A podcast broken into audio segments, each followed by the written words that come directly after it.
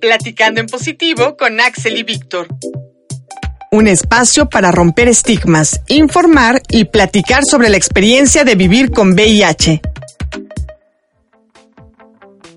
Hola Radio Escuchas, ¿cómo están? Bienvenidos sean nuevamente a Platicando en Positivo. Yo soy Axel Bautista y se encuentra aquí a mi lado, como todos los miércoles, mi querido compañero de cabina, Víctor Esteban. Hola Axel, hola a todos y todas las oyentes que nos escuchan aquí en Platicando en Positivo. Y bueno, su Mercedes, hoy que tenemos de programa. Hoy es un episodio muy, muy especial porque también cerramos una parte en la que estuvimos hablando desde el 25 de diciembre sobre sexualidad, sexo y VIH. Y hoy vamos a hablar específicamente sobre un tema que pues puede ser muy polémico y tiene, a veces también mucha gente lo desconoce es chemsex y reducción de riesgos. Ahorita les vamos a explicar qué es eso. Para ello tenemos aquí un invitado muy importante, aparte es muy conocido en redes sociales, él es Ricardo Baruch. Ricardo Baruch es activista e investigador en temas de derechos humanos y salud, particularmente en cuestiones de diversidad sexual y VIH. Él es licenciado en Ciencias Políticas por la UNAM, si no mal recuerdo. La UA. La, UA, la de Puebla.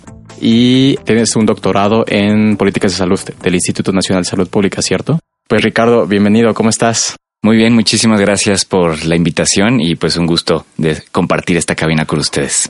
Gracias, Ricardo. Bueno, pero empecemos por lo primordial, porque quizás muchas personas, muchos oyentes no saben sobre estos términos.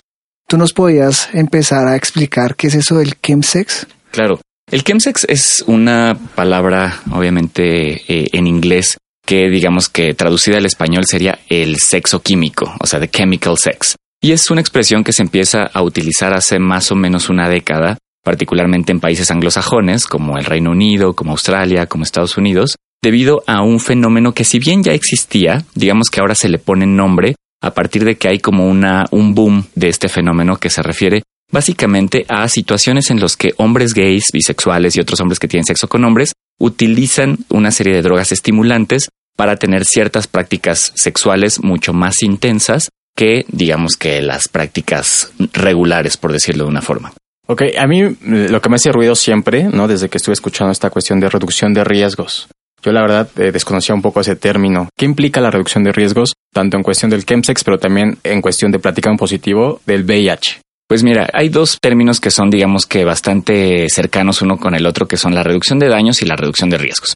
La reducción de daños, por un lado, se refiere, por ejemplo, a cómo una persona que utiliza algunas sustancias, alguna droga, puede reducir los daños que puede tener a su salud en otros contextos. Y la reducción de riesgos tiene que ver con reducir la posibilidad de la, específicamente la transmisión del VIH o de otras infecciones de transmisión sexual. Digamos que a pesar de que se tienen una relación donde existe mucho riesgo, que es particularmente el sexo bareback, ¿no? Es decir, el sexo sin condón. Entonces, cuando juntas estas dos cosas en el contexto del chemsex, estamos hablando de que una persona que, por ejemplo, puede tener relaciones sexuales sin condón y que además utiliza drogas, no significa que esté poniendo en total riesgo su salud, sino que más bien existen ciertas prácticas que se pueden utilizar para que no necesariamente pueda haber daños tan significativos a, otros aspectos de la salud de la persona. Tú dices que esta práctica sale o digamos la categoría sale de unas prácticas que se gestan o se originan en este mundo anglosajón.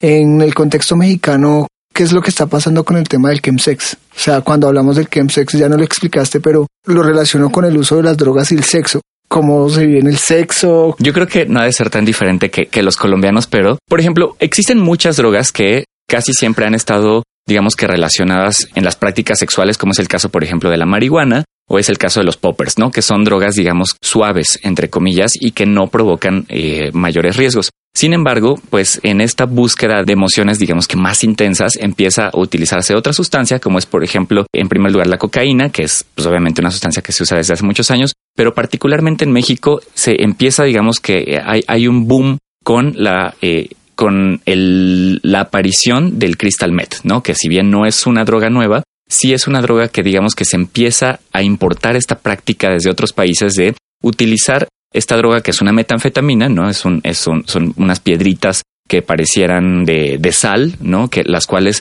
se fuman en una pipa de cristal y que a muchas personas les permite tener experiencias sexuales mucho más largas, es decir, o sea, que pueden durar mucho más tiempo, mucho más intensas y entre comillas, mucho más placenteras, ¿no? Y lo pongo entre comillas porque también es, es todo un tema respecto a qué tanto esta sustancia puede provocar más placer o es simplemente, digamos que una cuestión más social que se está dando hoy en día en ciertos espacios del sexo gay, ¿no? O sea, porque también hay que decirlo, no es que tienen sexo con drogas, ¿no? Sino más bien sí está, digamos que todavía en ciertas burbujitas, pero esas burbujitas sí empiezan a ser cada vez más visibles en redes sociales, en ciertos círculos de la comunicación del mundo LGBT y pues por eso es que le estamos poniendo tanta atención hoy en día. A mí me gustaría hablar un poco sobre el consumo de las drogas y el sexo. Eh, Ricardo, ¿cuál sería tu postura sobre el consumo de las drogas y cuál es la postura a nivel nacional y cómo se aborda? Digamos, porque mi postura es, yo no satanizo el uso de las drogas, pero sé que se puede convertir en un problema de salud pública. Yo comparto esta visión que, que tienes, o sea, creo que definitivamente no debemos satanizar el uso de las drogas, ¿no? O sea, porque, por ejemplo, hay personas a las que les gusta estar borracho con alcohol para tener relaciones sexuales más rico o porque quizás le ayuda a desinhibirse, etcétera, o porque quizás tiene también algún asunto más personal de salud mental que dice, bueno, yo me quiero emborrachar. Y es, y esta práctica, por ejemplo, en realidad no la tenemos satanizada, ¿no? Mm. Sin embargo, sí tenemos satanizada de repente a aquellas que tienen que ver con drogas que no son legales. Ahora, eh, también existe muchísimo uso de eh, sustancias, lo cual no produce ningún problema, ¿no? El problema surge cuando se crea la adicción. Y entonces la adicción solo se crea con ciertas sustancias y justamente esta sustancia de la que yo estaba hablando, como es el crystal meth, sí es una sustancia sumamente adictiva que provoca que mucha gente pues deje muchas de sus actividades, deje la escuela, deje el trabajo, o sea, se meta a una fiesta y sale cuatro días después sin haber dormido, nada más pensando en sexo y sexo, ¿no? Entonces ahí es donde yo creo que el mensaje no es no utilices drogas, sino más bien si las vas a utilizar, conoce en primer lugar la sustancia, conócete a ti mismo de qué tanto la puedes utilizar y hasta qué punto cuando estás utilizando alguna sustancia, incluyendo el alcohol, ¿no? Porque también el alcohol, si nos ponemos hasta las chanclas, también perdemos totalmente la noción de lo que estamos haciendo. ¿Hasta qué punto puedo yo utilizarla sin que me ponga en riesgo? De, por ejemplo, que al día siguiente no vaya a decir, ups, pues este, no usé condón, no sé con quién fue, no sé qué me hicieron, que ahora estoy, no sé, este, tengo alguna herida, tengo algún problema, este, alguna infección de transmisión sexual, etcétera. Entonces ahí es donde creo que simplemente tenemos que informarnos como comunidad y tomar estas decisiones como de, una forma diferente. Yo, fíjate, tengo una pregunta y que mm, ahorita que hablas sobre reducción de riesgos y reducción de, daños, donde también se toca un poco, eh, se toca más bien la cuestión de tener relaciones sexuales sin condón. ¿Cómo podemos hablar de estos temas o cómo tú has podido hablar de estos temas o cómo se puede hablar de estos temas, de informar a la gente, de no estigmatizar sin, por ejemplo, caer o que la gente entienda que uno está promocionando el uso de las drogas, por ejemplo, o el eh, ten sexo sin condón, ¿no? O sea, porque a veces creo que se malinterpreta, o nosotros lo hemos mencionado en diferentes charlas aquí en el programa, y creo que la gente piensa que cuando decimos el eh, ser indetectable ya te permite tal, tal, por ejemplo, ¿no? Eh, claro. La gente piensa que estamos promocionando el no uses condón. ¿Cómo sería en este caso, por ejemplo, en qué momento cruzas la línea. Sobre todo con el tema de reducción de daños. O sea, ¿cómo uno puede decir, no, podemos reducir daños y no necesariamente no es usando, o sea, no, no, deja, de usar drogas? ¿Cómo lo hablas tú? Definitivamente es un, es un enfoque complejo, ¿no? O sea, porque creo que siempre, en primer lugar, el principal mensaje sería, si puedes no consumir, no consumas.